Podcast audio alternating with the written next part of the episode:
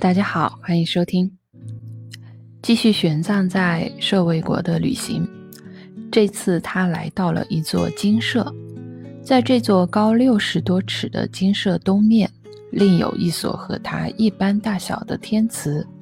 精舍内有一尊面朝东边的佛像，每当早晨太阳升起时，位于东面的天祠的阴影不会笼罩西面的精舍，而夕阳西下时，精舍的阴影却能覆盖天池，故这座精舍又名为隐覆精舍。隐覆精舍东面三四里处，矗立有一座佛塔，舍利弗尊者。曾在此与外道辩论，塔侧另有一佛塔，亦是如来降伏外道之处。舍卫国的弥迦罗长者的母亲曾在此邀请如来为他说法。在这座受请佛塔的南面，是如来劝退毗卢泽迦大军的旧地。毗卢泽迦是圣君王除其陀外的另一个儿子，又称作琉璃。琉璃当年率大军诛杀释迦族，路经此地，遇佛退兵。说起琉璃王和释家族之间的恩怨因果呢，还得从他的父亲啊圣君王说起。当初圣君王在位时，愿与释家族通婚，然而释家族嫌弃圣君王乃婢女所生庶子，身份低微，不愿娶嫁正牌公主。便挑选了一个婢女的女儿，佯装公主嫁到焦萨罗国。这个婢女和圣君王所生的孩子就叫琉璃。琉璃年少的时候到释迦族中参加聚会，却被当地人指指点点，说他是释迦婢女之子，故从此记恨释迦族。成年后取代祇陀太子即位。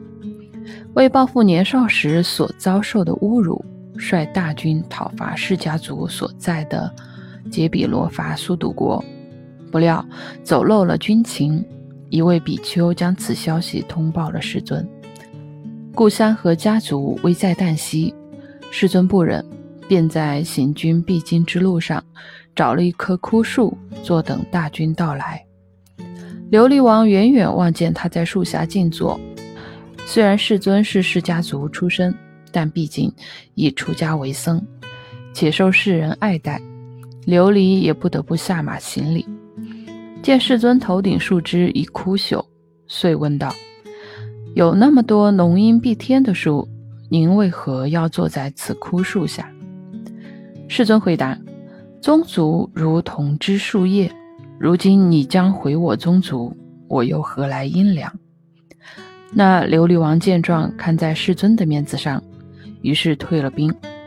但琉璃灭世家心不死，整军再次出征，却又于途中遇佛退兵。